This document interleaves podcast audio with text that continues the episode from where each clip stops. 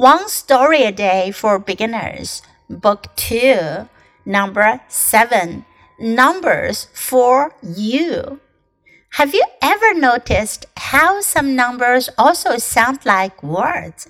It's an idea I came up with in math class. I passed a note to my friend.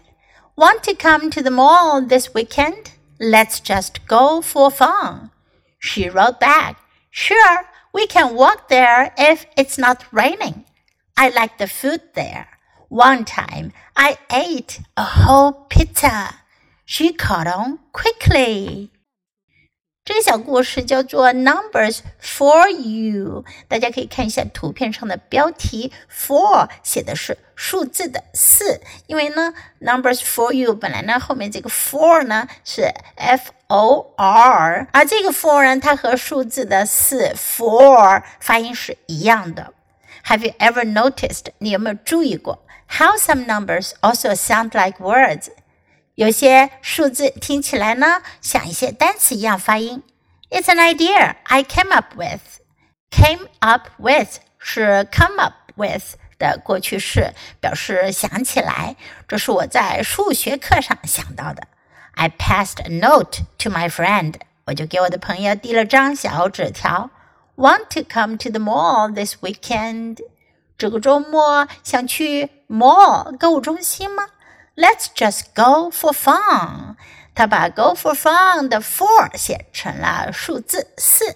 我们去玩一下，找点乐子，玩的开心点，叫 go for fun。She wrote back。她回了小纸条给我。Wrote back 就是写回信。Sure, we can walk there if it's not raining。当然可以，如果不下雨的话。If it's not raining。 我们可以走去那儿。I like the food there。我喜欢那儿的食物。One time I ate a whole pizza。他写的回信里呢，eight 用的是数字八，因为呢，数字八和吃东西的吃 ate 过去时的吃是一样的发音。I ate a whole pizza。我吃了一整块披萨。She caught on quickly。Caught on 是 catch on 的过去式，catch on 表示理解、懂得，他迅速的懂得了我的意思。Okay, now listen to the story once again. Numbers for you. Have you ever noticed how some numbers also sound like words? It's an idea I came up with in math class. I passed a note to my friend. Want to come to the mall this weekend? Let's just go for fun. She wrote back, Sure, we can walk there if it's not raining.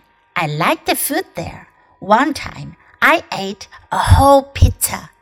She caught on quickly.